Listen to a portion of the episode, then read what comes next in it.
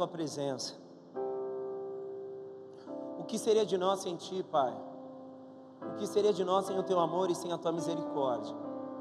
Nos reunimos, ó Deus, não porque as nossas mentes ainda se confundem quanto à sua verdadeira presença e principalmente a verdadeira razão do Senhor nas nossas vidas. Nós nos reunimos porque aprendemos, entendemos e conhecemos a tua graça e o teu poder. O apóstolo Paulo, Senhor, ao descrever o relacionamento que ele que ele disse dizia ter contigo, ele se, se chama escravo da tua graça, escravo do teu amor, aquele que foi preso pelas amarras da sua misericórdia e ali se via prisioneiro, escravo, permanentemente atrelado a ti, de maneira especial, profunda e verdadeira. E assim nós nos colocamos, presos aos laços da tua misericórdia e do teu amor, nós nos colocamos diante de ti. Queremos experimentar essa vida que apenas o Teu Espírito pode despertar no nosso ser e essa consciência que só o Teu Espírito possa, pode despertar na nossa vida. Manifeste a Tua glória, manifeste o Teu poder, que a Sua santidade preencha esse lugar, ó Pai. Que o Espírito Santo seja livre no meio de nós. Nós queremos experiências contigo, nós queremos experiências que definem, ó Pai amado, de fato, a tua identidade dentro das nossas vidas, porque nós queremos não ser a imagem de outra coisa que não seja a tua imagem, porque o Senhor, ó Deus, nos fez para que fôssemos a imagem do Filho, ou seja, nós precisávamos ser a tua imagem, ó Cristo. O Senhor nos fez com esse caminho, o Senhor nos fez por essa razão, e é assim que caminharemos em direção à tua graça e misericórdia. Nós te ansiamos ó Pai vivo. Vem em nós.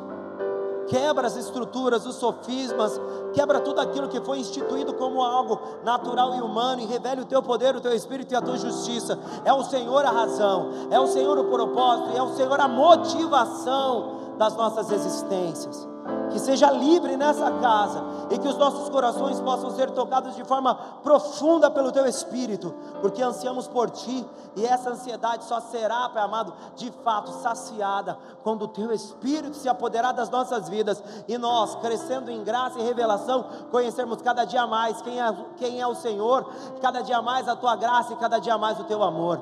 Venha nas nossas vidas e é isso que pedimos, ó Pai, pela fé e pela fé já lhe agradecemos em nome de Jesus Cristo. Amém. Amém, amém e amém.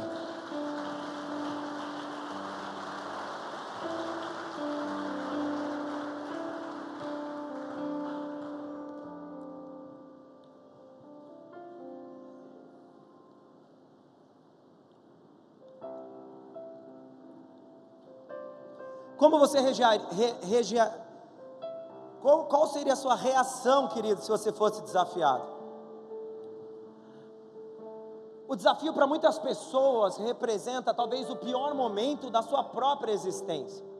Porque o desafio é a apresentação não apenas de um obstáculo, mas o desafio é a apresentação dos nossos limites.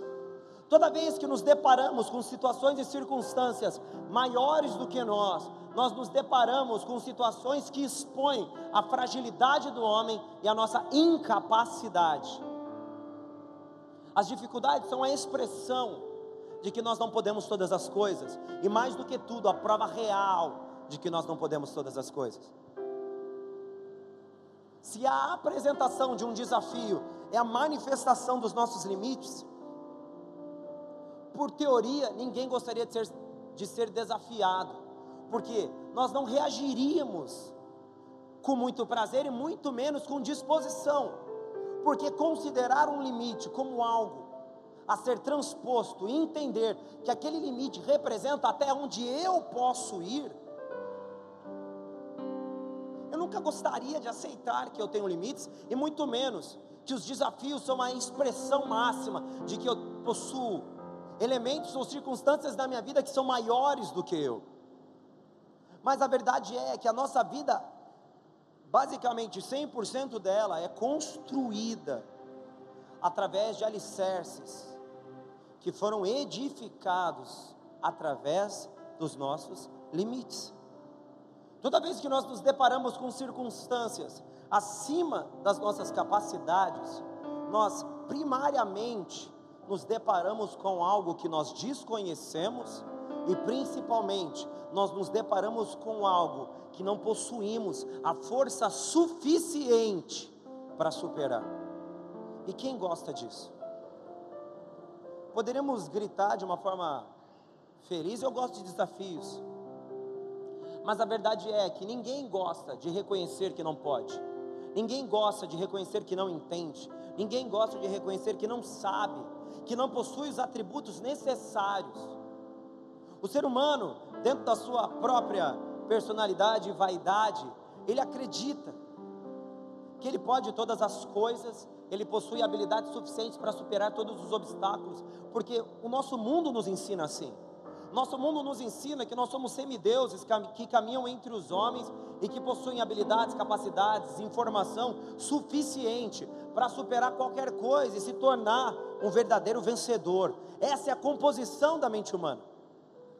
Só que com o passar do tempo e a adolescência passa e passa rápido, nós começamos a entender que sim, existem limites. Então, quando encontramos limites, a melhor coisa a fazer é desviar deles e pronto. Ao invés de enfrentar e desgastar a minha vida, eu vou fazer como o Jaiminho lá do Chaves para evitar a fadiga. A gente passa para outro. Ou seja, a gente começa a construir a nossa história, nos distanciando de tudo aquilo que nós não entendemos, de tudo aquilo que é maior do que nós e de tudo aquilo que representa a nossa fraqueza. Por quê? Para não evitar a fadiga e tornar minha vida um mundo de decepções, eu vou evitar tudo aquilo que representa algo que eu não sei fazer. Mas a grande pergunta é: como viveremos um futuro se nós não estamos dispostos a enfrentar o que o futuro nos apresenta? Como sonharemos com coisas que estão além dos tempos presentes, se nós não temos coragem de enfrentar as situações que estão além do tempo presente. Simplesmente sonhar com o teu futuro é aceitar que você vai ser obrigado ou obrigada a enfrentar desafios e circunstâncias além das suas capacidades, porque se o futuro representa algo que eu não possuo, eu serei obrigado a alcançar isso através de um enfrentamento, através da superação, através de desafios. Você já se casou? Talvez não, talvez sim. Mas o casamento é a prova máxima de que nós vivemos desafios. Quando eu fui me casar e não faz muito tempo, eu me via um homem, porque eu não me casei muito novo, já possuía uma profissão, já tinha feito cursos universitários, eu já tinha feito muita coisa. Eu já tinha experimentado muitas coisas da minha vida, já tinha lutado algumas batalhas, mas quando eu tive que me decidir, e em três meses resolvi, vou me casar, mesmo que eu tivesse a certeza, e ainda tenho, que a minha esposa é a mulher que Deus preparou para mim. O casamento, o viver como marido, o assumir as responsabilidades conjugais, representavam para o meu coração um limite que eu ainda não havia transposto, ou seja, algo que eu ainda não havia vivido e muito menos vencido. Sendo assim, me casar se tornou, dentro de três meses, a tortura mais emocional que eu já vivi na minha vida. Até aquele momento. Tinha uma esposa, tinha sonhos, tinha planos, tinha uma mulher, tinha planos, queria que ela fosse a minha esposa, eu idealizava ela dentro daquilo que Deus havia posto no meu coração como uma mulher que faria o papel de auxiliadora digna, onde me honraria entre todas as portas dessa cidade e aonde eu estivesse, eu tinha certeza disso, disso, eu sabia que a minha esposa era a mulher separada por Deus para mim. Contudo, o meu problema não estava em saber se ela era a mulher certa ou a mulher errada. A questão era se eu estava pronto para enfrentar esse desafio. Os dias se passaram, os meses se passaram, as horas se passaram. E quando eu me vi, estava eu no dia do meu casamento. Dia 4 de julho, estava eu lá. Nascido em 4 de julho. Eu gravei a data do meu casamento por causa do filme, por causa daquela história americana, se você conhece nascido em 4 de julho, Eu gravei, não que não é importante, mas eu sei lá, fiz uma conciliação com esse negócio. Para quem conhece a história do 4 de julho, né? Americano. E eu me via, eu, pronto para entrar numa batalha. Eu tinha o prêmio que era minha esposa do meu lado, e um prêmio maravilhoso por sinal. Mas eu me via com uma situação imposta a mim por mim mesmo.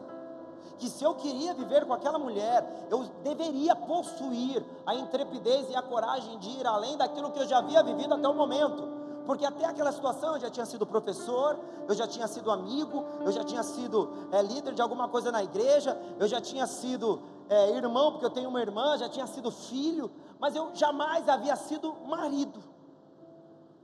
Me vi numa situação que eu jamais havia experimentado. Mas a grande pergunta seria: como você quer viver algo que você nunca esteve disposto a enfrentar? Como você quer viver algo que você não está disposto a dar o próximo passo? Como você não quer viver algo que você ainda não conheceu?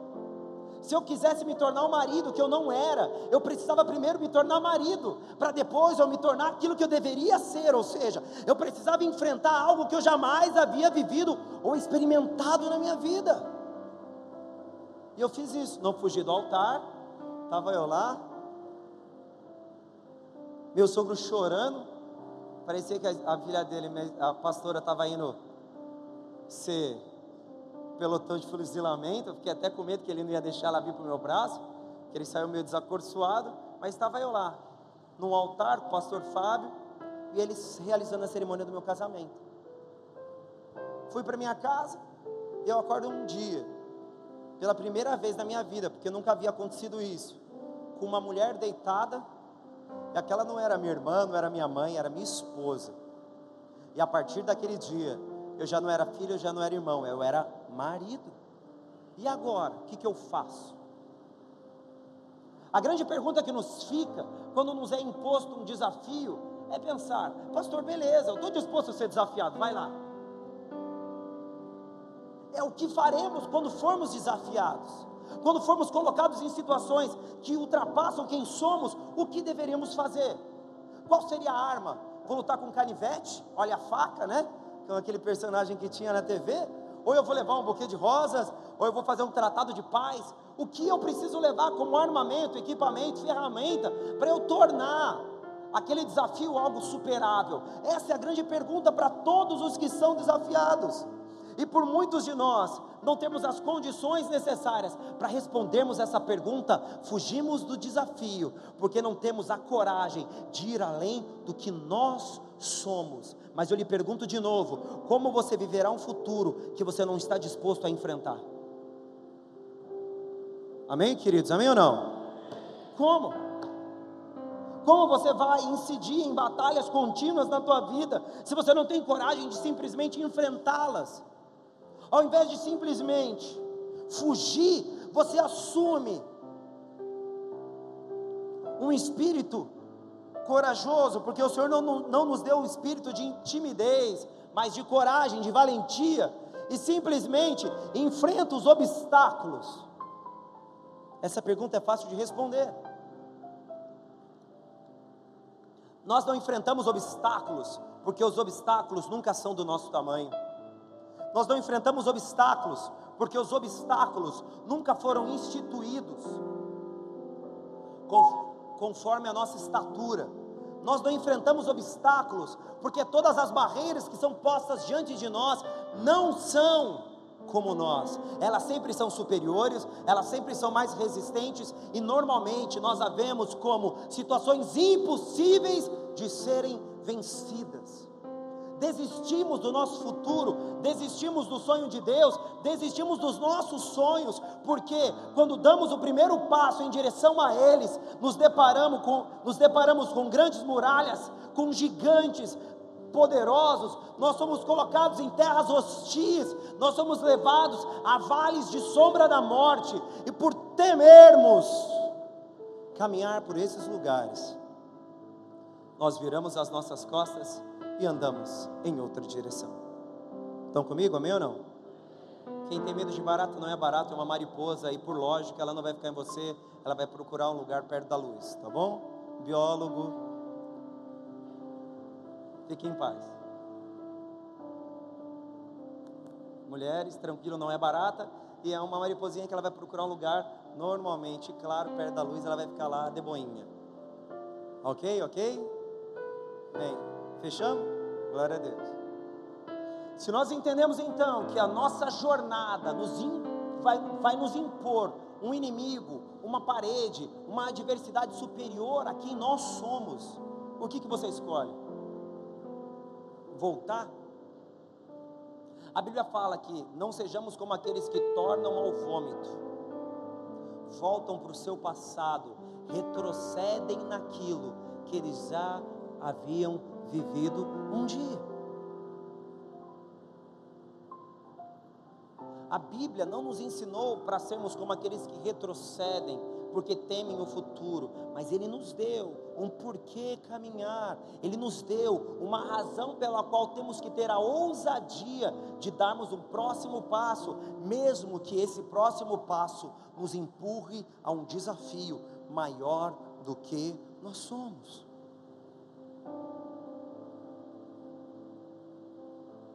Vamos ser honestos?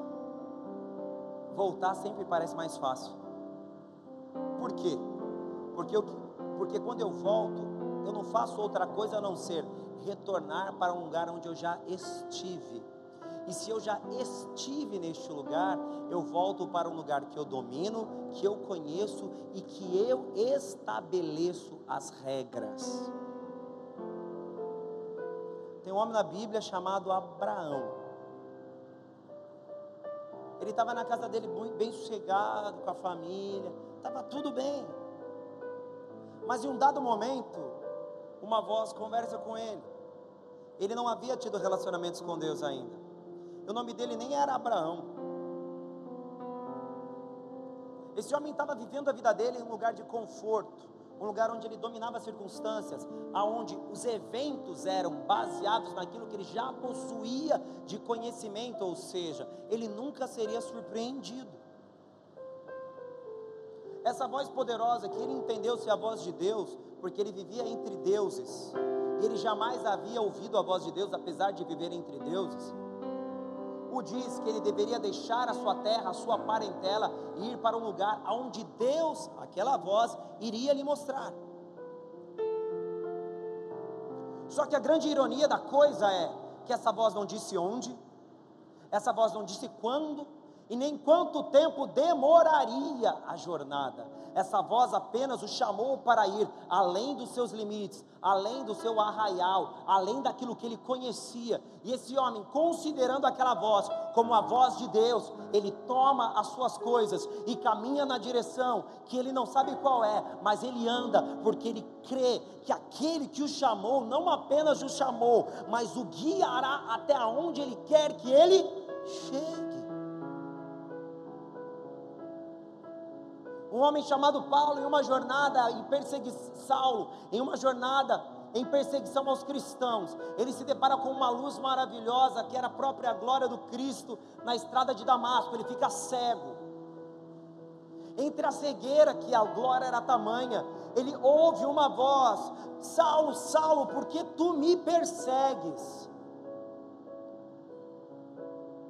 E dentro desse diálogo ele fala: Por que você reluta contra o aguilhão? Porque você tema quanto aquilo que você já sabe. Dentro desse diálogo, essa voz que é de Jesus Cristo diz: Eu vou trocar o seu nome. Você vai deixar de ser Saulo e vai se tornar Paulo e deixar de ser perseguidor e se tornará um perseguido. Saulo ele sabia o que era torturar cristãos, mas ele não sabia o que era ser torturado pelo amor ao evangelho. Em um dado momento da vida dele, nas suas epístolas, nas suas epístolas, ele fala que o sofrimento ou qualquer coisa gerada nessa terra não representa nada se comparado à glória que está por vir. Ou seja, um homem que não sabia nada de futuro, não sabia nada de sofrimento pela causa de Cristo, ele é enviado a uma jornada onde ele se torna o alvo dos ataques, e depois de toda a experiência que ele teve, ele com prazer diz que nada nessa terra, nenhuma dor, nenhum sofrimento, nenhum tipo de benefício ou prejuízo se compara com a glória do que ele encontrará no dia do Senhor. Ou seja, ele precisou ser desafiado com toda a certeza do mundo, mas mais do que isso, ele precisou ter coragem para caminhar em direção ao desafio. Abraão sai da sua terra e Saulo vai até uma casa, recebe Ananias, é curado de uma cegueira e ele começa ali o seu processo de conversão. Ele poderia retornar pegar aqueles outros cavaleiros, me leva de volta para Jerusalém, procure os melhores médicos, porque Saulo não era pobre, ele reconheceu o convite de começar uma jornada e ele faz essa jornada, mesmo sabendo que o fim dele não seria como ele desejava, ele teria dores, mas as dores não representariam nada se comparado com tudo aquilo que ele viveria no Senhor. Agora eu lhes pergunto,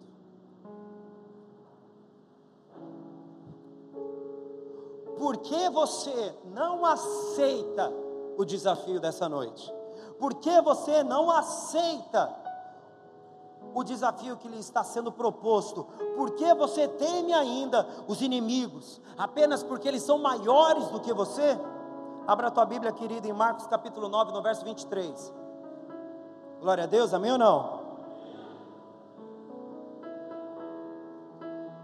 Diz assim a palavra: ao que lhe disse Jesus: Se podes crer, tudo é possível ao que? Vamos repetir de verdade agora? Se podes crer, tudo é possível ao que? Espera aí, pastor. Você está me dizendo que se eu crer no Senhor, tudo é possível? Exatamente isso. E eu lhe faço mais uma vez essa pergunta lhe é colocado desafios diante de você. E por que você teme os desafios? Por que você teme os inimigos? Por que você teme, você teme as adversidades? Por que você não tem coragem de tocar a trombeta para que uma muralha seja derrubada? Porque disseram para você que trombetas não derrubam muralhas. Nós começamos a inverter o modelo pelo qual o Senhor nos chamou para caminhar. A Bíblia é recheada de citações que nos pedem para continuar. O povo de Israel diante do mar, Moisés não sabendo muito bem o que fazer, ele começa a falar com Deus. Fala, Senhor, e agora? Está o um mar na nossa frente, os egípcios atrás de nós, para onde nós vamos?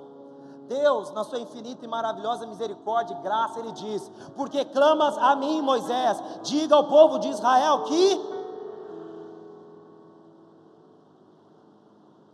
O Senhor faz com, aqueles, com que aqueles homens, ao invés de questionarem as adversidades ou as impossibilidades, eles apenas reagissem à voz de Deus, eles apenas reagissem ao comando de Deus, eles apenas reagissem àquilo que Deus havia lhes dito. Deus não perguntou, Deus não questionou e nem quis saber a opinião deles. Deus apenas disse: marche.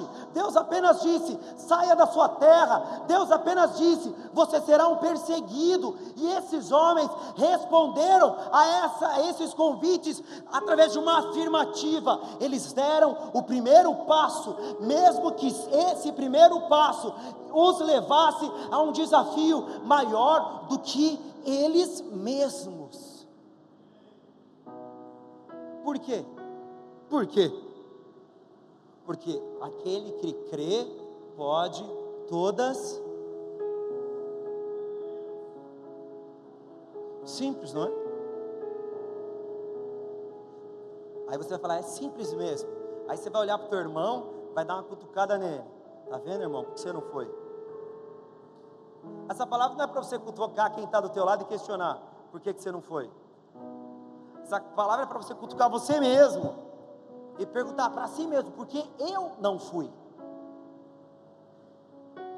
Porque eu não tive coragem de transcender os meus limites porque eu tive medo dos adversários e das impossibilidades, porque o tal gigante chamava Golias. Eu tive medo porque a terra que Deus havia me prometido possuía um número considerável de gigantes, de exércitos, de barcos militares. É por isso que eu não fui até onde Deus havia me dito que eu deveria ir. Quando Deus nos dá uma palavra de ordem, Ele não nos pergunta quanto as impossibilidades, Ele nos pergunta quanto o estamos dispostos a ir aonde Ele nos disse. E se hoje você está sendo desafiado, em alguma área da tua vida, pecados te desafiam, problemas matrimoniais te desafiam, o medo te desafia, problemas financeiros te desafiam, enfermidades te desafiam. Eu lhes pergunto: como você responde a esse desafio? Caminhando em direção a Ele, segundo a ousadia que lhe foi dada, ou você teme, porque os inimigos são maiores do que você? Primeira coisa que todo cristão tem que aprender: Deus não trabalha com números. Segunda coisa que um cristão tem que aprender: Deus não trabalha com a maioria. E terceira coisa que um cristão tem que aprender é ele que vence a batalha e nós que nos beneficiamos. Ou seja, todo tipo de conflito existencial do homem não é vencido pelo homem, mas pelo Deus que opera através do homem. E assim, ao invés de temermos as adversidades, nós rompemos os nossos limites, não porque temos o poder, mas porque conhecemos quem o possui. Amém ou não?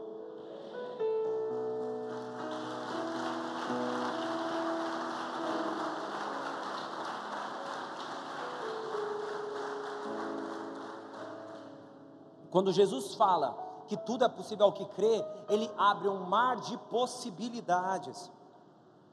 E ele não diz, farei tudo o que você quiser, eu farei tudo porque você crê no que eu tenho para você. Amém ou não? Estão comigo, querido? Amém? Você começa a ver que o agir de Deus ele não está relacionado ao potencial humano, o agir de Deus está relacionado a Ele. Porque afinal, quem é Deus é Ele, não somos nós. E por isso, reconhecendo quem é o detentor do poder, quem é o detentor da glória, quem é o detentor das chaves que abrem as portas, abra sua Bíblia no Salmo 121, no verso 1 e no verso 2.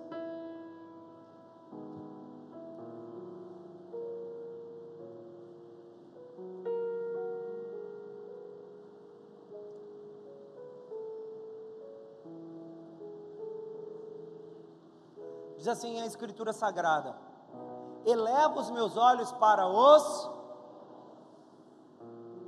De onde me virá o socorro?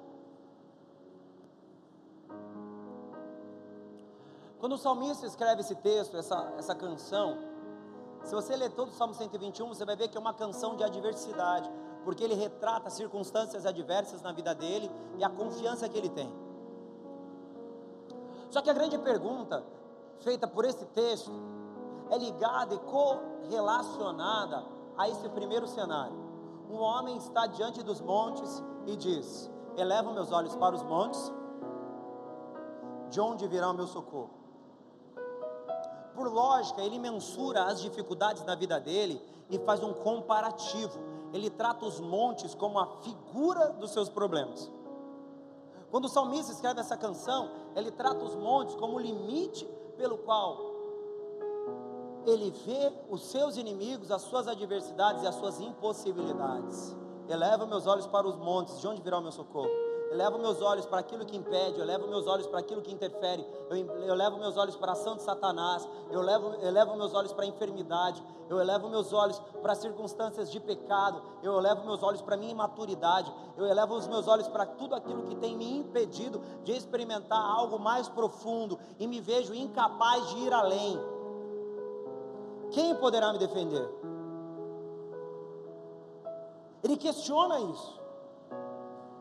E quando ele fala quem poderá me defender, não é um cara de vermelho com uma, um martelo biônico nas mãos que vai falar eu, Chapolin Colorado. Porque ele compreende que os seus problemas são tão superiores à natureza humana que ele busca um artifício superior à própria natureza humana. E aí vem o versículo 2: O meu socorro vem do Primeiro, ele define quem é o responsável por solucionar e socorrê-lo nas horas da angústia. Só que ele faz algo ainda mais precioso. Se no primeiro versículo ele faz, através de uma linguagem figurada, uma comparação entre a adversidade e os montes, ele faz uma segunda relação agora.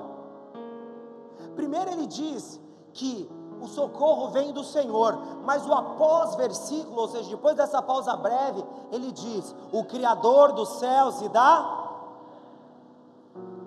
Ele estabelece um comparativo. Primeiro, os meus problemas, elevo meus olhos para o monte, de onde virá meu socorro?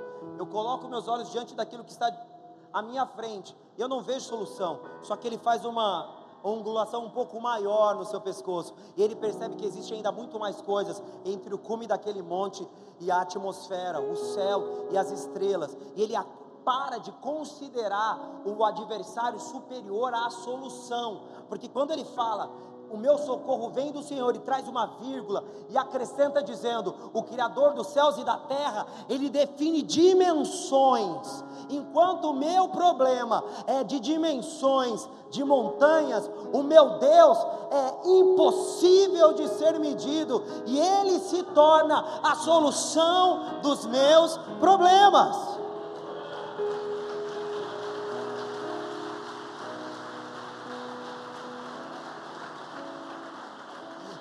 Torna aquele que seria responsável, porque o meu Deus fez os céus e a terra, ele possui domínio, autoridade sobre toda a criação. Ou seja, montes podem existir, mas o meu Deus transcende as dimensões das montanhas, porque Ele é o próprio Criador de todas as coisas. Amém ou não, queridos?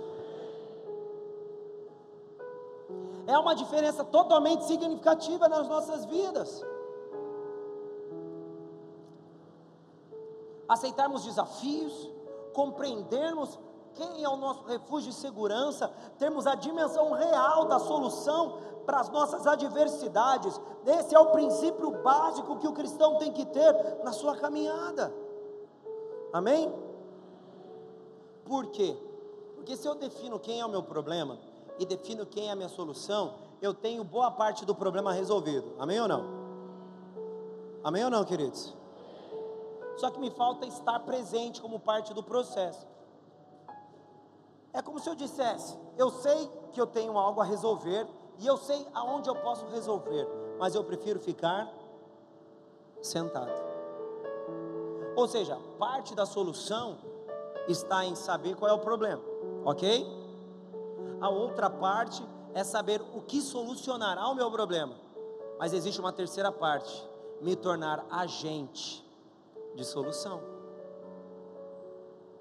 Ou seja, me envolver no processo que me permitirá alcançar o sucesso que eu tenho procurado.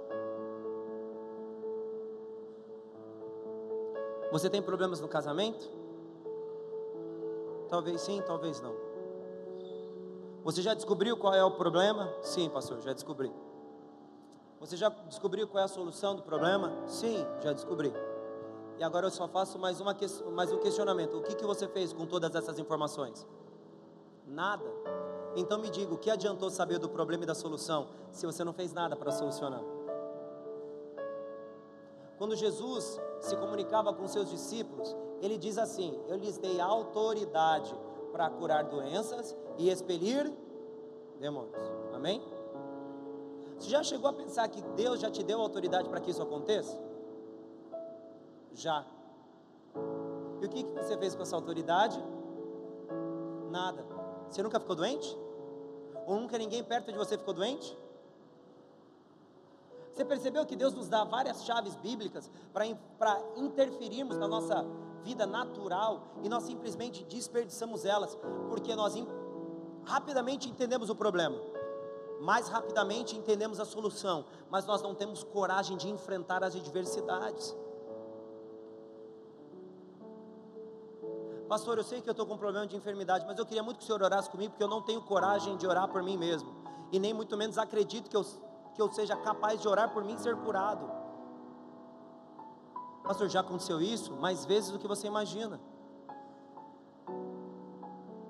O indivíduo, ele possui as ferramentas dadas por Deus, porque Deus nos deu, mas na hora do exercício da utilização, do uso dos recursos, ele se amedronta, porque quando ele se depara com a adversidade, ele tem medo de prosseguir além daquilo que lhe foi imposto. Você tem amigos, irmãos na igreja, conhecidos? Quantos vocês já ouviram dizer que não conseguem vencer os seus pecados? Quantas vezes vocês já ouviram pessoas argumentar que continuar na caminhada com o Senhor vai ser muito difícil porque eles não conseguem deixar de praticar certas coisas? Quantas vezes você já ouviu isso? Eu já ouvi, não como pastor, mas como membro, sou cristão há tanto tempo, compartilhando do ambiente da igreja. Eu já ouvi em vários momentos da minha jornada cristã de 20 e de anos, pessoas dizerem: Eu não consigo mais, eu prefiro desistir, porque eu não quero envergonhar o meu Deus. Até soa de forma bonita, até soa de forma romântica, mas isso é a apresentação de uma ignorância espiritual sem tamanho, porque a Bíblia diz: Não vos sobreveio tentação senão humana, e Deus lhe deu escape para todas elas. Nós não nos apoiamos na verdade de Deus, nós não nos alicerçamos naquilo que nos foi dado, e argumentamos segundo uma perspectiva meramente humana, que se depara com adversidades, que se depara com problemas, que se depara com circunstâncias difíceis, mas que não tem coragem de dar o próximo passo. E eu lhe pergunto: o quanto você vai esperar para dar o próximo passo na direção daquilo que Deus tem para você? Eu preciso fazer algo por você? Você é o meu pastor. Cada vez mais eu entendo que o pastor é um sinaleiro de direção. O pastor ele ia, ele ia à frente das ovelhas. O pastor ele condicionava a caminhada das ovelhas segundo a sua voz, porque a Bíblia diz que a ovelha conhece a voz do seu pastor e a segue. Ou seja, se o pastor fala atrás, eles iam andar para trás. Então quer dizer que o pastor está na frente. Estão comigo, amém ou não? Logo, as ovelhas precisam caminhar. Se você acreditou um dia que um pastor ia te levar para o céu, você está errado. Se você achou um dia que o pastor ia te ajudar que o pastor ia vencer os seus pecados, você está errado. Se um dia você achou que o pastor ia resolver os seus problemas, você está errado. O que o pastor faz é assinalar a direção. E você, como ovelha obediente, caminha nela. E por consequência, alcança a solução dos seus problemas não porque foi uma experiência com o homem pastor, mas foi uma experiência com o Deus que conduz o pastor. E logo ele se torna a razão pela qual transforma e altera não apenas a sua situação local, como a sua história até o dia que ele venha. Agora me diz, se aqui não tem capim verde, o pastor vai te levar para os gramados verdejantes. E o que eu estou fazendo agora é te dando capim verde, para que você não morra de fome. Eu estou te levando aos bálsamos de águas tranquilas, para que você possa beber as águas, para você saciar sua sede e principalmente continuar até a sua jornada, além dos desafios e dificuldades que a vida tem lhe imposto. Você já pensou sobre isso? Já pensei e quando pensei desisti, que eu percebi que tenho mais responsabilidade do que aquela que eu joguei nas suas costas. Esse é o problema. Abra a tua Bíblia, querido, por favor. João capítulo 15, no verso 5.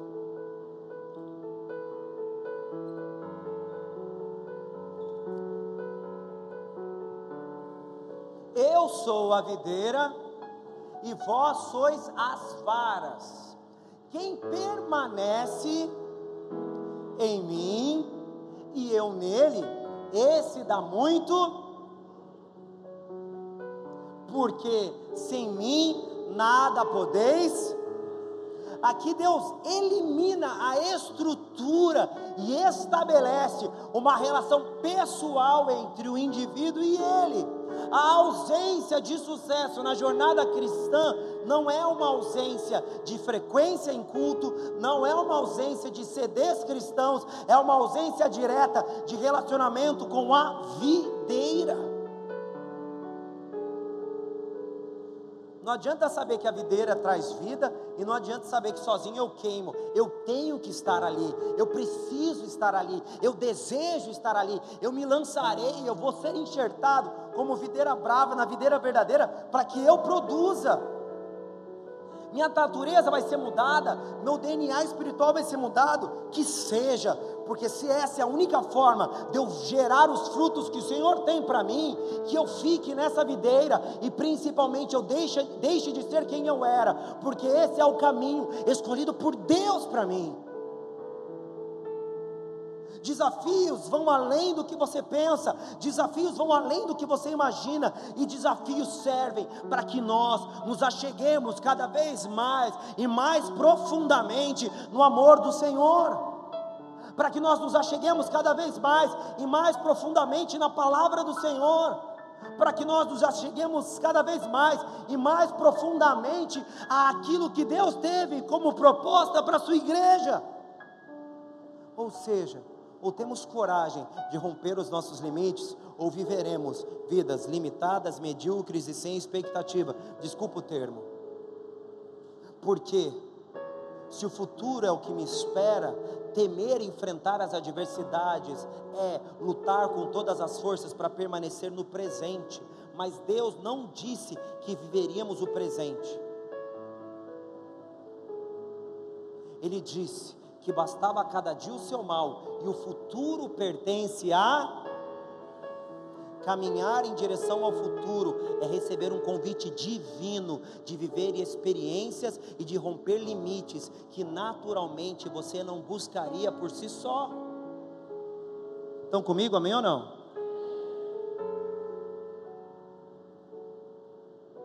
E aonde você se encontra nesse momento? Pastor, mas você tem que entender que eu tenho problemas. Eu também tenho que dizer, você tem que entender que eu também tenho problemas.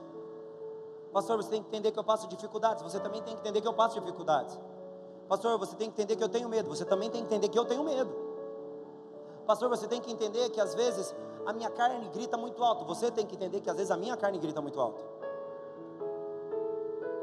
Mas o que faz diferença entre nós é a certeza pelo qual eu caminho, mesmo que toda a minha natureza conflite contra a natureza espiritual de Deus na minha vida, eu jamais permitirei que a minha natureza carnal fale mais alto do que a natureza do espírito. E assim, alimentando o espírito, eu mato a carne de fome e me conduzo em direção àquilo que Deus tem para mim, porque a proposta de Deus transcende a dor do momento, transcende as lágrimas da circunstância, ela me projeta a uma expectativa e esperança eterna em Cristo, além dessa terra, além desse mundo, preparada para aqueles que perseverarem até o fim, e esses serão recebidos em ruas de ouro, em mar de cristal, em casas preparadas pelo próprio Cristo, porque Ele nos convidou, Ele nos chamou, quando Ele disse para seguíssemos, que seguíssemos após Ele, Ele não disse apenas para que vivêssemos uma vida reta nessa terra com Ele, Ele disse: caminhe momentaneamente nessa terra, porque o teu futuro é comigo nas regiões celestiais.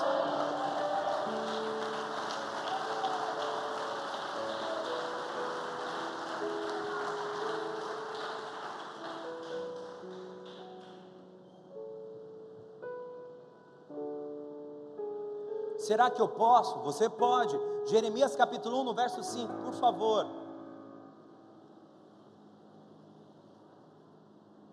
Diz assim a palavra do Senhor, Jeremias 1, 5.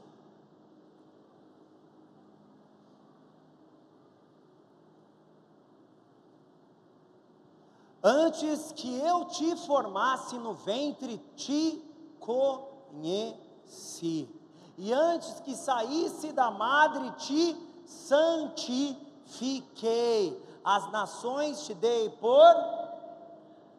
Essas são as palavras de Deus para um jovem chamado Jeremias, que temia viver o destino profético que Deus havia preparado para ele. Pastor, mas o que tem a ver isso com tudo aquilo que você está falando? Tem tudo a ver. Um menino de aproximadamente 15 a 18 anos, 17 anos, é chamado pelo Senhor para ser profeta em uma nação. Esse menino ele tinha sérias dificuldades, porque o próprio texto, quando apresenta o diálogo entre Jeremias e Deus, mostra que ele tinha timidez, vergonha, ele não se considerava apto. Ele achava que ele não podia, ele achava que ele não conseguiria, ele achava que ele não possuía os, os recursos necessários. Mas qualquer concepção de Jeremias cai por terra, porque Deus disse que antes que você fosse gerado, antes que o processo biológico acontecesse, Deus o conhe. Deus fez Jeremias com recursos que não estavam ligados a isso aqui, ó. O nosso corpo. Deus fez Jeremias com recursos que não estavam ligados à sua idade. Deus fez Jeremias com capacidades que não estavam ligadas à sua timidez ou fragilidade emocional. Deus fez Jeremias sem que ele considerasse fatores humanos naturais. Ou seja, Jeremias possuía a capacidade necessária para cumprir o propósito de Deus, porque Deus não o formou apenas biologicamente, Deus o formou segundo uma intenção sobrenatural, e todas as intenções sobrenaturais de Deus são perfeitas, porque o caminho de Deus é perfeito. Ou seja, mesmo que Jeremias se olhasse no espelho e visse aquilo que ele era, isso não importava em nada, porque o que Deus via era aquele homem, aquele rapaz que foi criado no centro da sua vontade. Quando Deus olha para você, querido, Ele não pergunta se você tem problemas físicos, fisiológicos, emocionais, de personalidade. Deus, Ele olha segundo aquilo que Ele te constituiu, ou seja, antes que você fosse ser biológico, você era a vontade de Deus. E quando vontade de Deus, você era perfeito. Estão ouvindo, amém ou não? Enquanto vontade de Deus você era perfeito. A vontade de Deus é imperfeita? A vontade de Deus é imperfeita. Logo, se fomos criados antes de ser biológico, nós fomos criados seres perfeitos. Ou seja, possuidores no âmbito espiritual de todas as aptidões para vencermos os limites.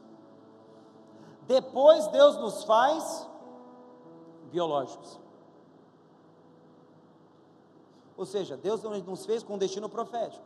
Depois ele nos coloca em estrutura orgânica que limita as nossas habilidades. Porque a nossa carne limita as nossas habilidades. Aí ele entra com um tal de João 15, versículo 5, que ele diz: próprio Cristo, aqueles que estiverem em mim produzem muito. Ele rompe com a fragilidade da sua natureza carnal e novamente estimula a sua natureza espiritual, você retorna a ser aquele indivíduo que estava no centro da vontade de Deus e foi constituído antes de ser ser orgânico. Estão entendendo? Amém ou não? Estou tentando ser bem devagarzinho para vocês entenderem. Amém? Pastor, você quer dizer que quando eu me converto em Cristo, aceito a Jesus, mudo a minha vida, mudo a minha história de ser humano e restauro o meu relacionamento com Deus, eu perco a minha natureza carnal e restauro a minha natureza espiritual? Sim e não. A sua natureza carnal nunca vai desaparecer. Só que a Bíblia nos dá chaves, amém?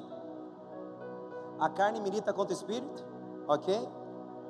Mas a Bíblia também diz: submetei-vos, pois, a Deus, resistir ao diabo e o diabo fugirá de. Relacionamento com Deus é a única forma de vencermos as limitações físicas e espirituais. Enquanto estivermos nele e ele estiver em nós, pedireis qualquer coisa, vos será feito, não porque você tem poder, mas porque você vai fluir segundo a vontade de Deus, e tudo aquilo que Deus diz acontece, como tudo aquilo que Deus pensa é per. Quer vencer seus desafios, amém ou não? Estão acordados ainda? Amém? Estão comigo? Vou começar de novo para vocês não esquecerem a, a pregação. Se está quente para vocês, querido, glória a Deus aqui em cima, hein? Se quiser trocar, faço rapidinho. Quando você tem essa percepção básica de que Deus te constituiu ser santo, a sua carne te trouxe pecado, mas Ele te deu um artifício de restauração, Ele fez isso para que você tivesse a ousadia de vencer os seus limites, amém? Quem aqui tem limites e desafios na vida? Todos nós. Às vezes meu desafio é o Emanuel. Às vezes meu desafio sou eu mesmo. Às vezes meu desafio é você mesmo, pastor, o meu problema é você. Às vezes é isso também. Não é impossível, né? Até mais possível do que parece. Às vezes seu desafio é a biritinha, às vezes seu desafio é a droga, às vezes seu desafio é o beck, às vezes seu desafio é a mentira, às vezes seu desafio é a fofoca, às vezes seu desafio é ser mal pagador, caloteiro, às vezes seu desafio é ser imprudente, às vezes seu desafio é ser violento. Seu inimigo, ele se apresenta diante de você com vários nomes. E você conhece seu inimigo, porque ele é seu inimigo, é o seu adversário, ele tem militado contra você há muito tempo. Mas há quanto tempo esse adversário tem se apresentado diante de você e você não tem feito nada? Sabe quanto tempo Golias descia até o arraial dos hebreus e os desafiava? 40 dias ele fez isso. Imagine um cara chegar na tua cara e falar: você é um mole, você é um fraco. Aí ele vai embora. Ele volta no dia: você é um mole, você é um fraco. Você é um covarde não é você. Aí ele olha no terceiro dia, você está aqui, meu, olhando o quê? Está vendo aqui? Eu sou Golias. Quem que é macho aqui, levanta a mão. Ai, amigo. O cara ia fugir. Ninguém ia ter coragem de permanecer diante dele porque Golias representava as maiores armas possíveis de serem compradas naquele período histórico. Porque é bem provável que Golias ele não era um filisteu efetivamente no aspecto sanguíneo, porque os filisteus não possuíam herança genética dos gigantes, dos anaquins, dos nefilins, e dos joaquins e tudo isso que diz respeito, brincadeira, não tem Joaquim, que diz respeito aos gigantes do Antigo Testamento. Os filisteus, eles eram outro povo, contudo, eles contratavam o serviço dos gigantes, que era um, um grupo de pessoas, era um povo. Aí a gente vai entrar na discussão: como é que veio gigante? Os anjos se deitaram com a filha dos homens, e aí é, gigante, aquela coisa toda, mas a gente não vai falar isso. Daí, ah, lê aquele livro, filme do Noé, né, pastor? Aqueles caras de pedra, não vai entrar nessa, querido, misericórdia. Não vamos entrar nesse momento. Mas os gigantes, eles eram os mercenários da época história do, histórica do Antigo Testamento. Se você percebe, quando Josué vai é, espiar a terra prometida, o que, que ele vê? Gigantes que pisaria sobre o, o povo de Israel como se fosse gafanhotos. Mas Josué disse o que? Nosso Deus os dará como pães. Nós vamos mastigá-los, comê-los vamos passar por cima. Porque Josué não via gigantes, Josué via um desafio, e esse desafio seria vencido pela fé. Amém ou não? E na trajetória de um menino chamado Davi, ele se depara com gigantes, descomunalmente poderosos. A Bíblia trata cinco episódios que Davi luta contra gigantes. O primeiro deles é Golias, depois tem Golias de novo e, de, e mais três gigantes. Davi venceu, seja ele sozinho ou seu exército, cinco gigantes especificamente. Amém ou não? Pois, segundo Samuel, capítulo não vai abrir agora.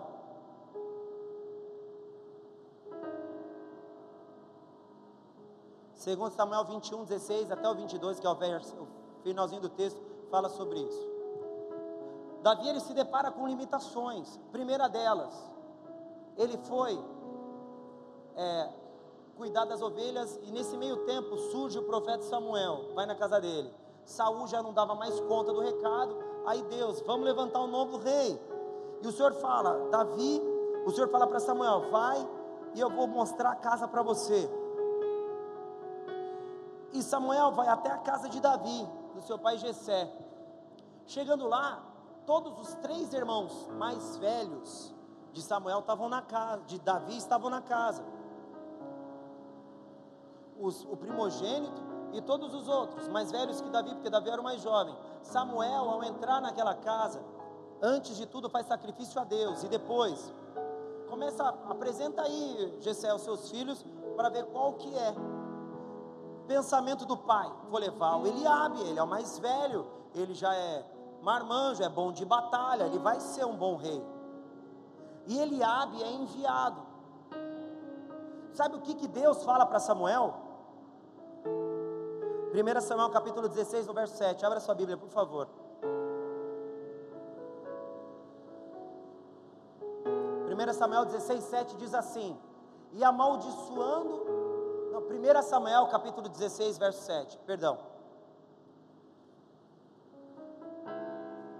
1 Samuel 16, 7.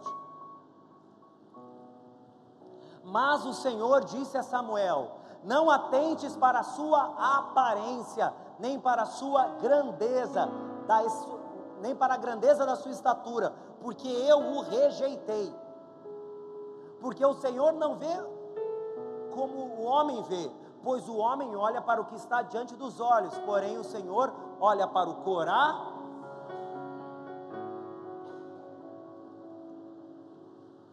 Samuel foi para a casa de Eliabe, de Jessé, Jessé traz o filho Eliabe como o primeiro filho que possivelmente poderia ser o rei de Israel.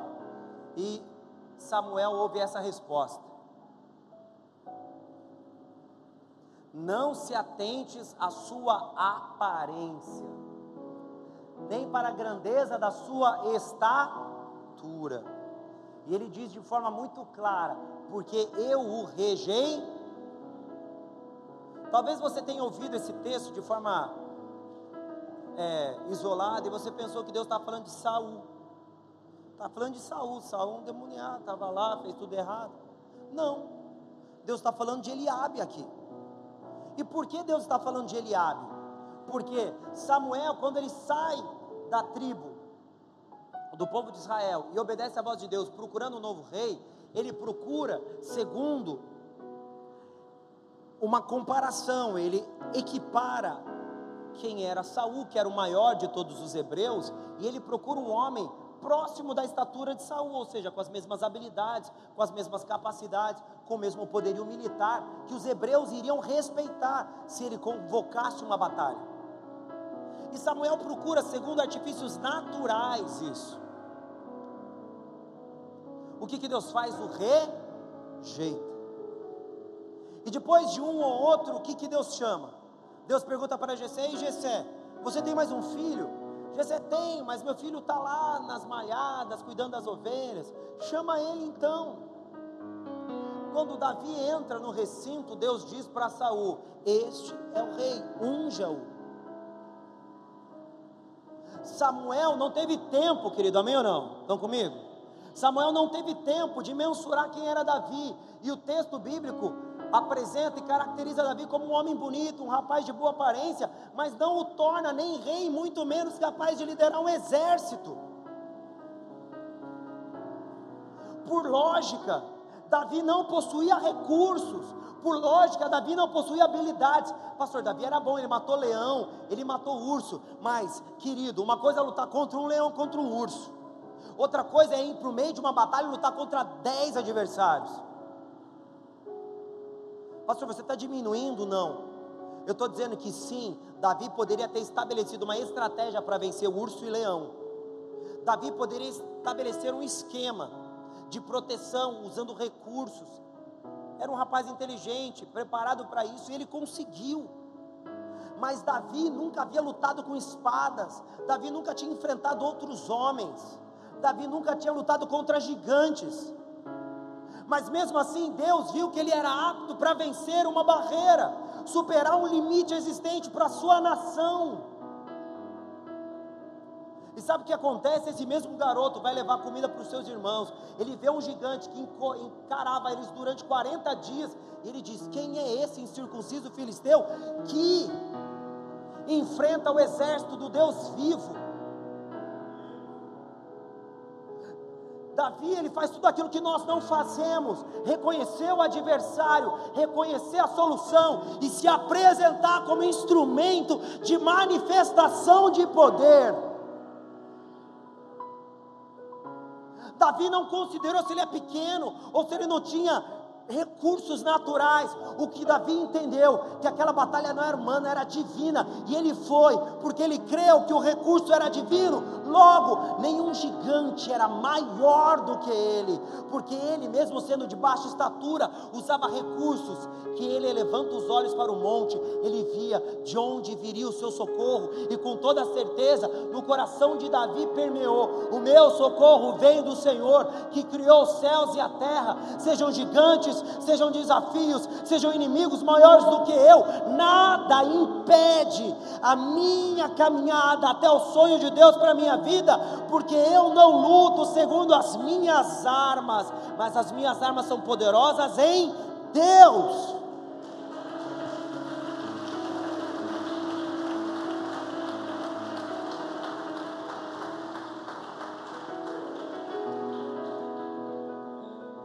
O fracasso da jornada cristã se dá quando nós perdemos o horizonte.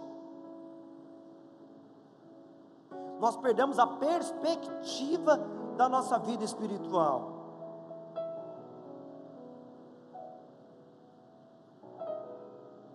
E é isso que nós temos feito.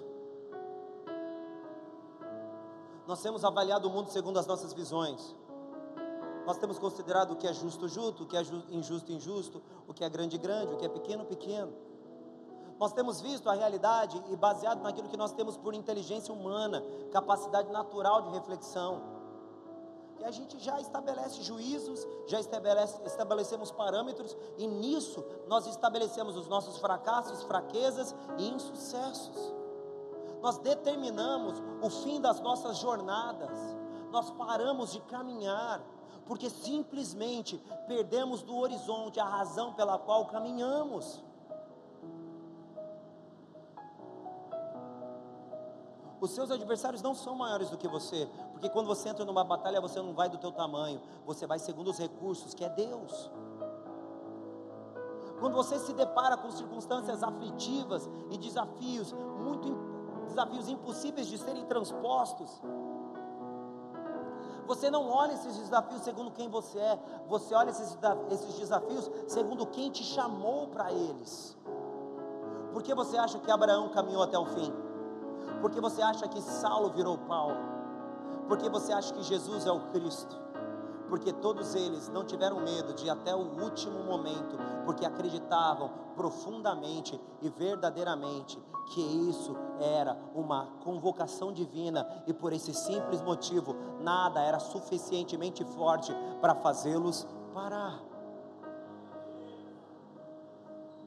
Pai, se possível, passe de mim esse cálice, mas seja feita. E o que Jesus faz? Morre na cruz do Calvário e te traz vida eterna. Só isso. Abraão, sai da tua terra e da terra da tua parentela e vai para a terra que te mostrarei. Esse homem se transforma no pai na fé de todos aqueles que creem em Deus. Saulo, vou te transformar de perseguidor em perseguido. Saulo se transforma em Paulo e se manifesta nas Escrituras como o maior evangelista do Novo Testamento, aquele que teve a ousadia de romper os limites de Jerusalém, e ele foi para Samaria, para cidades vizinhas e até o confim da terra, porque ele foi ousado a pregar aos gentios, ele foi além dos limites que havia lhe sido imposto. Pedro, não, vamos ficar aqui só em Jerusalém, está tudo bem. Paulo, não, o Senhor me trouxe para pregar aos gentios, e ele vai além daquilo que a religião lhe impunha. A vida cristã, ela é rompimentos contínuos de barreira. Amém?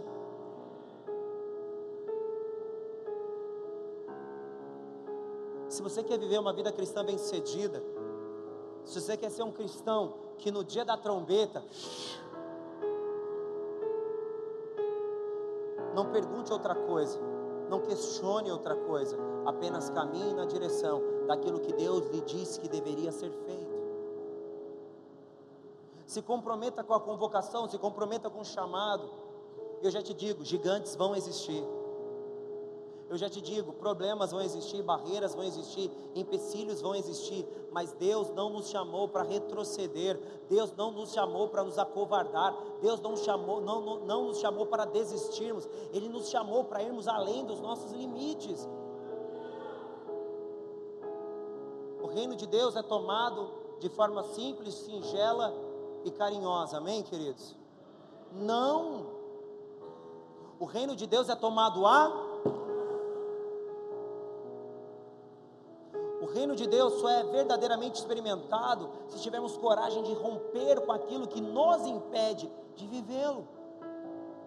E para encerrarmos, gostaria que vocês lessem comigo um texto maravilhoso da Escritura, Hebreus capítulo 12, verso 2 e 3, por favor.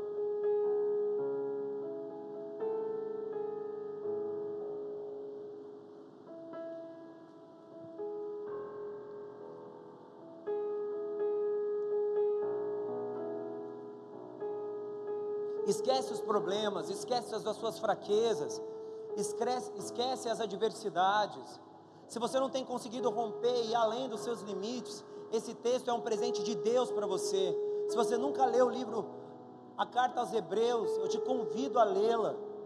E esse texto, de forma especial, capítulo 12, no verso 2, nos diz assim: Fitando os olhos em Jesus, Autor e Consumador da fé, o qual, pelo gozo que lhe está proposto, suportou a cruz, desprezando a ignomínia, está assentado à direita do trono de Deus. Aqui nós vemos a descrição do nosso Salvador, que pelo prazer que lhe estava proposto, aceitou morrer por você. Ele tinha consciência de que existiam coisas mais altas do que o sofrimento. Mas aí vem a luz que o versículo 3 nos dá. E diz assim, o versículo 3: Considerai, pois, aquele que suportou tal contradição dos pecadores contra si mesmo, para que não vos canseis, desfalecendo em vossas almas. Paulo, nesse texto, diz assim: nunca perca Cristo do horizonte e todo o sacrifício que ele fez pela sua vida e pela sua alma porque se você não perdê-lo, jamais você vai desistir de caminhar até o fim da jornada, jamais você vai se cansar durante a jornada, você vai atingir o fim que o Senhor propôs para você, e não é de mal, é de bem, mas é preciso defini-lo como horizonte das nossas vidas. Ele se transforma no combustível que nos levará até o fim. Quer uma boa notícia? O diabo não pode te impedir de chegar até o fim da jornada. Quer uma má notícia? Você pode. Se perdermos ele do, do nosso horizonte, já era. Se tirarmos Cristo do foco, se substituirmos a Jesus da razão, você jamais vai chegar até o fim. Você jamais vai conseguir romper os limites e suportar o cansaço da jornada. Você precisa de pessoas que te acompanham. Você precisa de alguém que anda do teu lado. E Jesus Cristo te dispôs a fazer isso. Eleve os seus olhos. Fito, de forma direcional, enxergue a Jesus. E mesmo que hoje você diga, não suporto mais, mesmo que agora você diga, não quero mais, você entenderá que Ele sempre será razão suficiente para que você ande até o fim do caminho. Virão gigantes que venham, virão desafios que se levantem, mas eu tenho a certeza de que aquele que me comissionou, não apenas me comissionou, mas me preparou para que eu vença todos os limites da minha vida. Glória a Deus por isso, queridos. Você ponha de pé em nome de Jesus.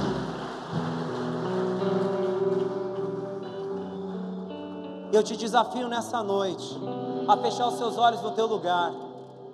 Eu te desafio a fechar os teus olhos, esquecer as canções, esquecer as letras, mas trazer à memória tudo aquilo que tem impedido você na sua jornada até o fim do caminho. Que você traga à mente tudo aquilo que tem tirado você da razão, da justiça e da verdade. Vença os seus adversários, vença os seus inimigos, supere os obstáculos e conserve profundo e continuamente Jesus como razão e fôlego que te levará além dos seus limites.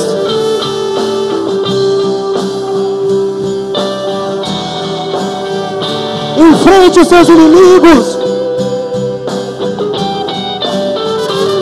Enfrente os seus adversários. Enfrente os gigantes. Queremos a Ti, Senhor.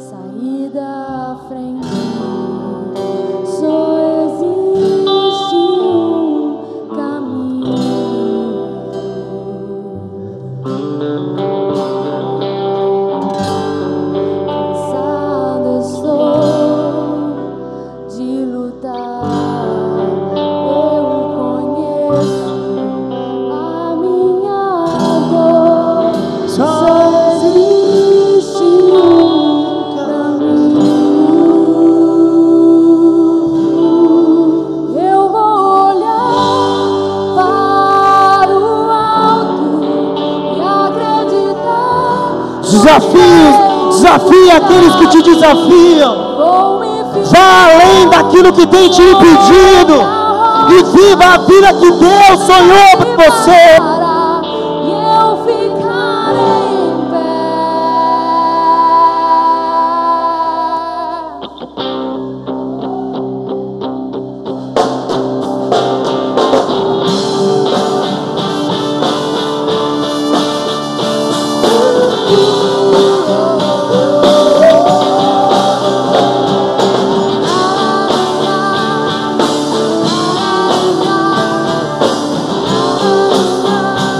Rompa as barreiras.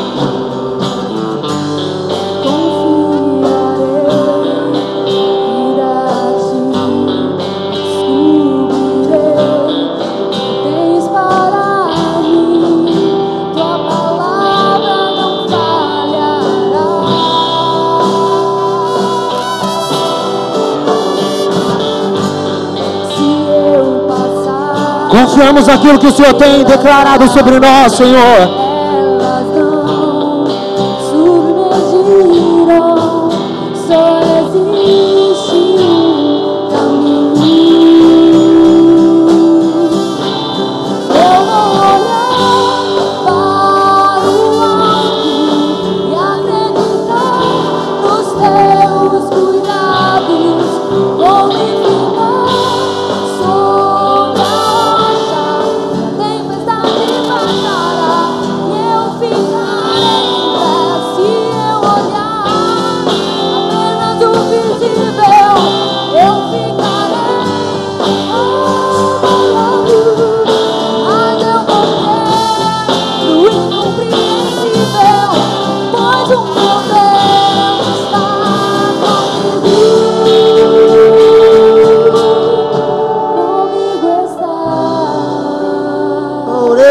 Socorro oriande na sarabaxê. Comigo está. Oh, corocanguesa aí, dela Não me deixarás amar. Cremos, Senhor. Comigo está. Comigo está. Comigo está. Comigo está, Senhor.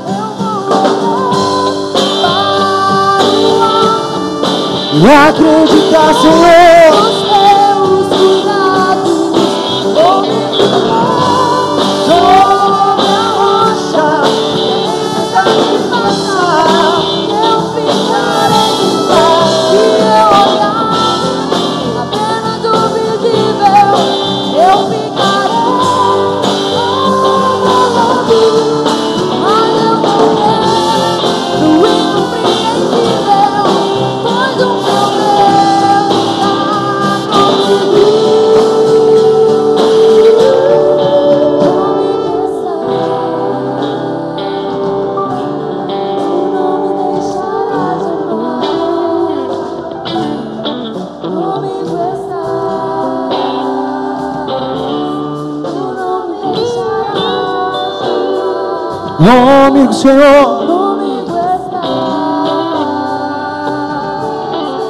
Não me deixarás Comigo está. Tu estás comigo, Senhor.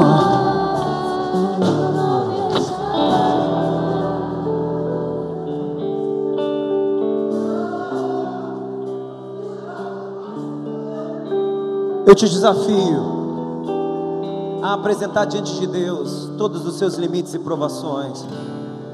Eu te desafio nessa noite a não se envergonhar de dizer tudo aquilo que tem sido a sua pior dificuldade.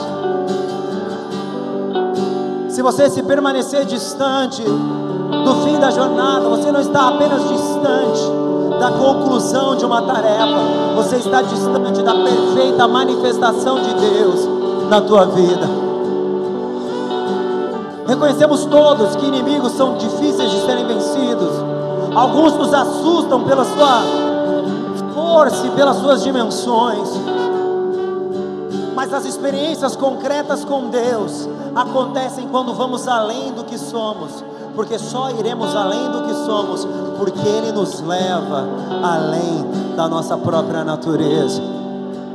Se você tem lutado, se você tem se fragilizado há tanto tempo, se você tem temido enfrentar os seus adversários, eu te convido a lutar contra eles nessa noite. Mas você não vai levantar suas mãos, cerrar os seus punhos e usar a tua força. Nessa noite você entende que a sua vitória não é tua, mas dele. Que as suas conquistas não são suas, mas dele. Que é ele o responsável por te levar além Viva isso no espírito. Deixa que a glória de Deus te acenda. Que o Espírito Santo de Deus toque a tua vida. Essas lutas eu não posso lutar por você. Essas batalhas eu não posso entrar na tua frente. Essas batalhas você vai ter que enfrentar. Essas guerras você vai ter que ter coragem de superar. Esses inimigos não gritam na minha face, ele grita na sua. E o que você fará com isso? Se acovardará diante da dificuldade, ou terá coragem de ir além das suas, das suas forças e além dos seus limites?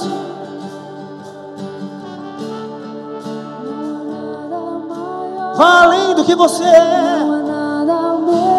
Oh, dele choreba, socotorandenai.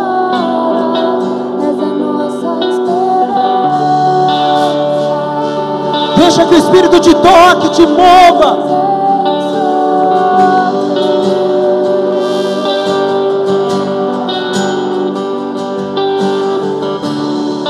Eu provei o teu doce amor,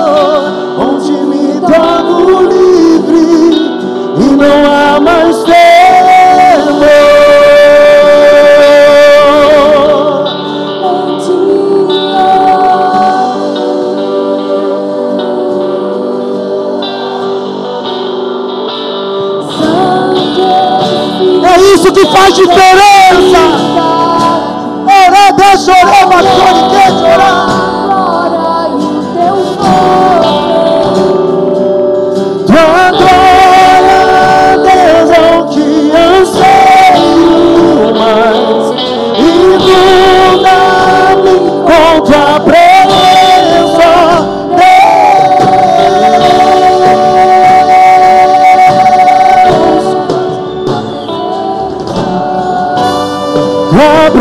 é só Deus.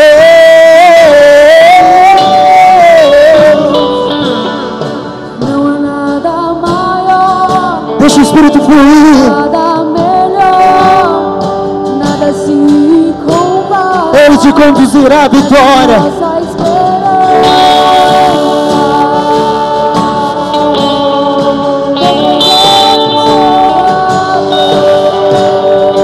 Ele te conduzirá à vitória.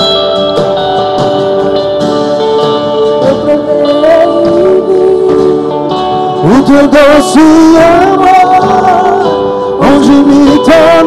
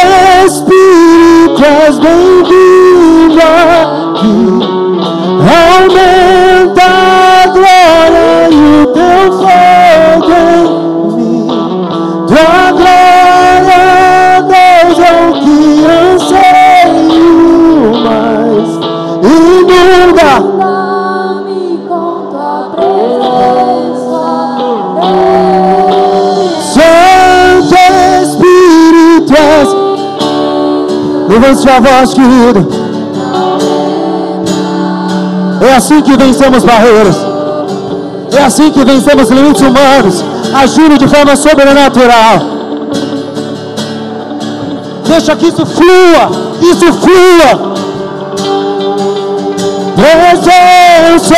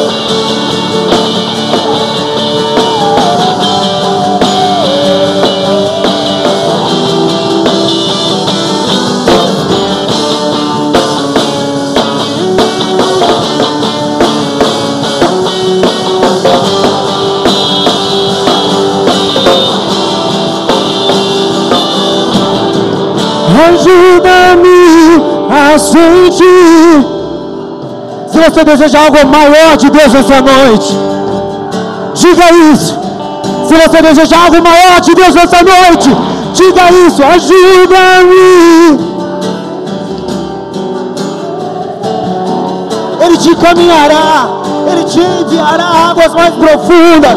Você vencerá os seus limites espirituais. Ajuda.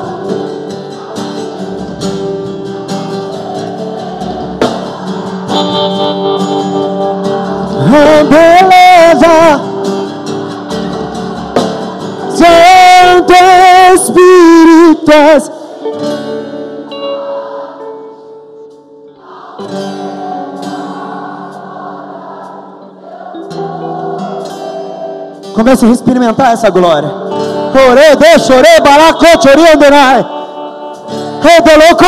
Essa. Tem pessoas que têm limites espirituais, vivem mornos porque não têm coragem de ir além. Santo Espírito, és bem-vindo aqui. Aumenta a glória e o teu fogo em mim. Tua glória, Deus, é o que anseio mais.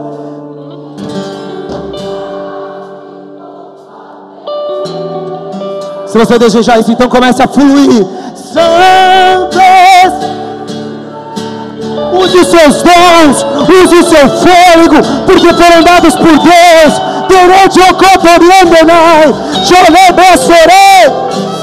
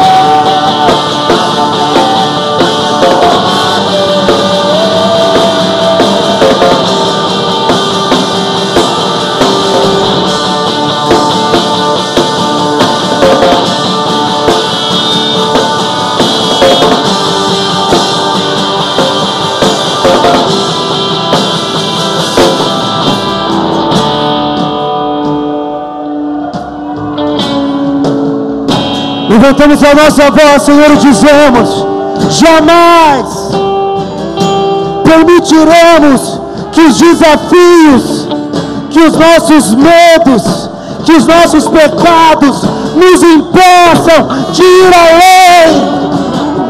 Jamais permitiremos que as nossas fraquezas, jamais permitiremos que a nossa ignorância, jamais permitiremos que as nossas fragilidades nos impeçam de ir além. Se o futuro foi o Senhor que criou, é lá que eu quero chegar. Orião. Se o futuro foi o Senhor que criou, é lá que eu quero chegar. Eu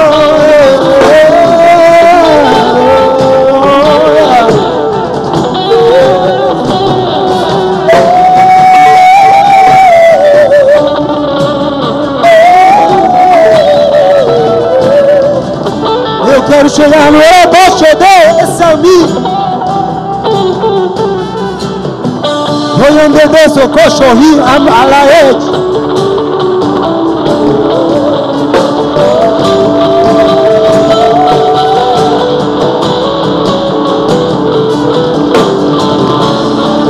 Se mova para o futuro, se mova para o futuro. Construa agora, não tenha medo am alaed. seus desafios, os seus medos, os seus pecados ocultos, públicos, encobertos ou descobertos.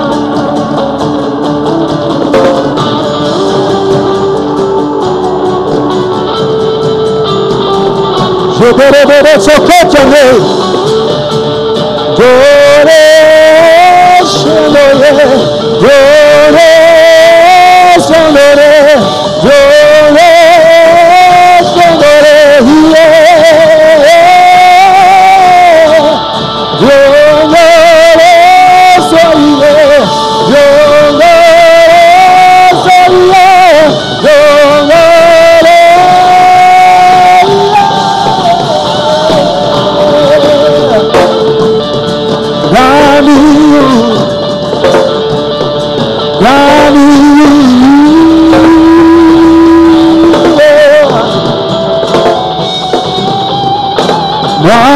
Marchando vou até a terra prometida Os inimigos se levantaram pra eu enfrentar. Caminharei até a terra prometida O que o Senhor disse que eu nela vou chegar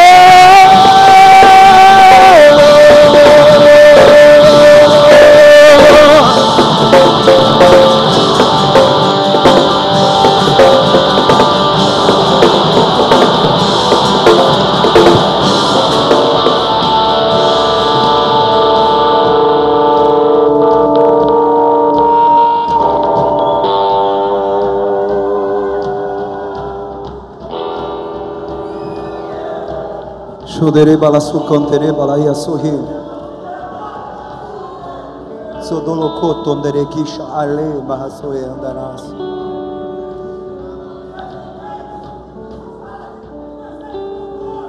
Ele disse, e se ele disse, nada pode dizer ao contrário.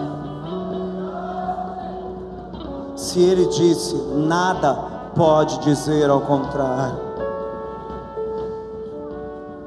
Caminhando eu vou para Canaã, caminhando eu vou para onde Ele quiser, porque se Ele diz que eu chegaria, eu nunca pensarei o contrário.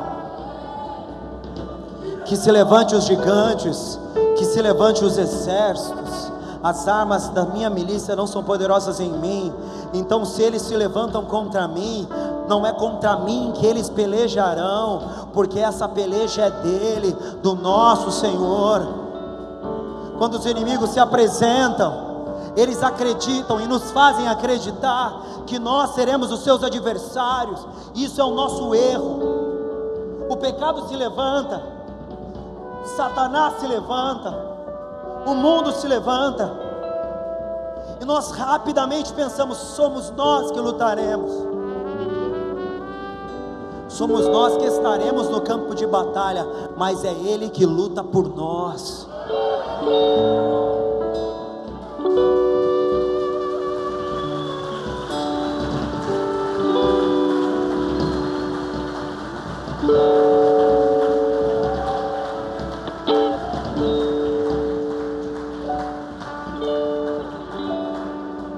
Mude os seus conceitos e aprenda que os desafios são a melhor coisa que Deus poderia te dar, porque é ali que você verá a ação dele e o poder dele sendo derramado. Fique feliz pelos gigantes, fique feliz pelas suas dificuldades, fique feliz com a palavra impossível, porque todas essas coisas convidam Deus para estar nestes lugares.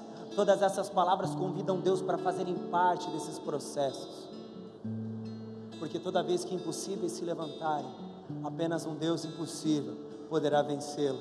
E você terá o prazer de ver Deus agindo através da tua vida e rompendo os limites, para que cada vez mais você o conheça, cada vez mais você esteja nele e cada vez mais você frutifique.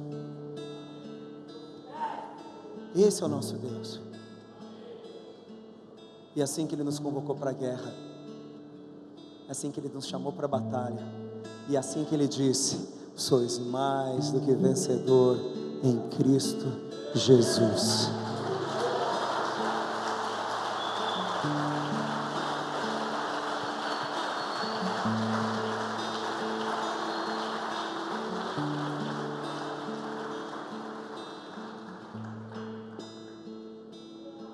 Sem medo de desafios e de gigantes, amém, queridos?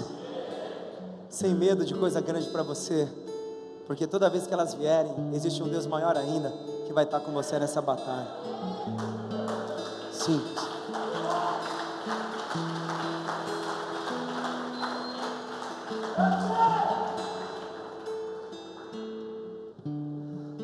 Levante suas mãos, por favor.